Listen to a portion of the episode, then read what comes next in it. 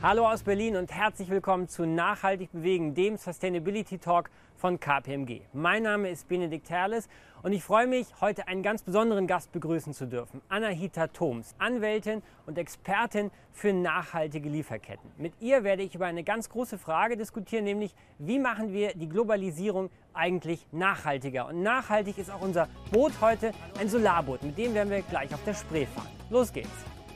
Ja, das wird unser Boot sein heute. Ja, gut.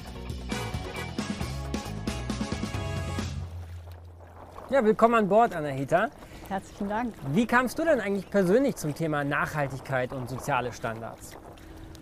Das ist schon ein bisschen her. Ich habe ähm, bereits im ersten Jahr als Associate, ich will nicht sagen, wann das war, aber schon länger her, ähm, im Pro Bono-Team und im CSR-Team mitgearbeitet. Und da habe ich tatsächlich meine Leidenschaft dafür weiterentwickelt über die Jahre und bin dann erst später quasi in die Rechtsberatung gekommen. Also ich würde sagen, das Thema Nachhaltigkeit sehe ich eher holistisch und hat, es hat viele Komponenten und äh, nur ein Teil ist die Rechtsberatung, das andere ist gesellschaftliches Engagement und das mache ich ungefähr seit 14, 15 Jahren. Was sind denn die größten Herausforderungen der Wirtschaft mit Blick auf Menschenrechte? Zurzeit haben wir ja das neue Lieferkettengesetz, das verabschiedet worden ist. Das ist natürlich eine große Herausforderung, denn man muss sicherstellen, dass man ein Risikomanagement hat, welches tatsächlich bestimmte Kriterien erfüllt. Zum einen hinsichtlich Menschenrechte, zum anderen hinsichtlich Umweltbelange. Und sicherzustellen, dass in der Lieferkette, die ja, wie wir ja wissen, komplex und lang ist, dass man da nicht gegen Menschenrechte verstößt und gleichzeitig die Umweltbelange vor Augen hat. Das ist natürlich eine große Herausforderung, aber die Unternehmen legen wirklich sehr viel Wert darauf. Immer mehr Unternehmen suchen tatsächlich auch Rechtsrat und möchten sich da verbessern. Das heißt, ich bin da zuversichtlich. So ein bisschen aufpassen, dass wir hier nicht kollidieren mit dem Ruderboot. Hallo. Du sagst es, wir haben in Deutschland ein Lieferkettengesetz, ein Sorgfaltspflichtengesetz. Auf europäischer Ebene könnte jetzt bald was noch viel Strengeres kommen. Was kommt dann da auf Unternehmen eigentlich zu? Also in der Tat ist es so, dass äh, in Brüssel gerade diskutiert wird, dass es ein europaweites Gesetz geben soll. Und dieses soll tatsächlich weitergehen als das deutsche. Beispielsweise hinsichtlich der Unternehmensgröße soll es nach unten abweichen. Das heißt, mehr Unternehmen würden erfasst werden. Aber auch die zivilrechtliche Haftung soll inkludiert sein, was ja nach dem deutschen Gesetz nicht der Fall ist. Das heißt, im Moment wird geschaut, was kann man eigentlich durchsetzen in Brüssel.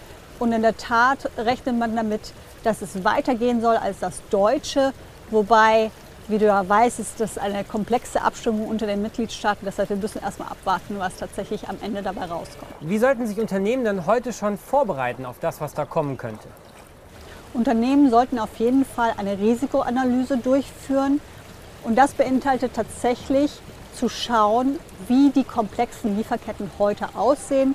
Und dann muss man natürlich die Risikofaktoren beachten. Je nach Region, Sektor kommt es natürlich sehr stark darauf an, was man konkret macht. Man guckt sich den eigenen Geschäftsbereich an, man guckt sich aber auch die direkten und ähm, in manchen Fällen die indirekten Zulieferer an. Das raten auch wir unseren Kunden natürlich, eine entsprechende Steuerungsmethodik, ein entsprechendes KPI-Monitoring entlang der gesamten Lieferkette ähm, zu etablieren.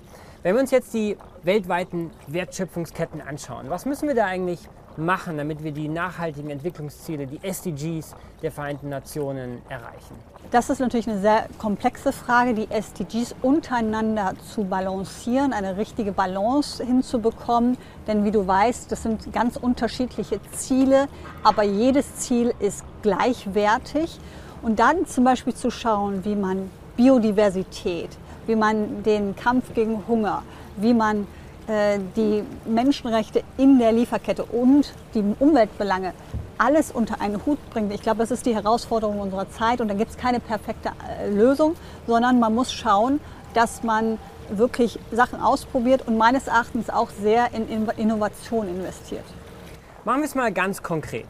Kobalt. Kinderarbeit beim Abbau von Kobalt ist ein riesiges Problem, ein bekanntes Problem. Wie können wir sowas lösen? Wie können wir an solche Probleme rangehen? Also es gibt ja heute bereits Kooperationen mit namhaften NGOs, die tatsächlich vor Ort wissen, was passiert. Und das ist, glaube ich, der entscheidende Punkt, nach Lösungen vor Ort zu suchen. Denn letztlich ist es ja so, dass unsere Unternehmen in Deutschland einen nicht so idealen Einblick haben, wie sieht es eigentlich vor Ort aus. Das heißt, ich glaube, ein Faktor, der relevant ist, ist Stärkung der lokalen äh, Gegebenheiten und das natürlich im Wege auch der Kooperation mit NGOs. Anahita, du hast so viele Rollen gleichzeitig. Du bist natürlich Anwältin, du bist Mitglied in der Atlantikbrücke, du bist Mitglied im Nationalen Komitee von UNICEF. Wie bekommst du das eigentlich unter einen Hut? Was treibt dich an? Ich äh, begeistere mich für alles, was du da gerade aufgezählt hast, für jede einzelne Organisation. Ich bin tatsächlich mit Begeisterung Anwältin, aber es macht mich zu einem runderen Menschen, wenn ich äh, beitragen kann, dass es bestimmte Sachen gibt, die ich gerne anstoßen möchte, wenn ich äh, Input liefern kann. Und ich denke, gesellschaftliches Engagement macht mich zu einem runderen Mensch.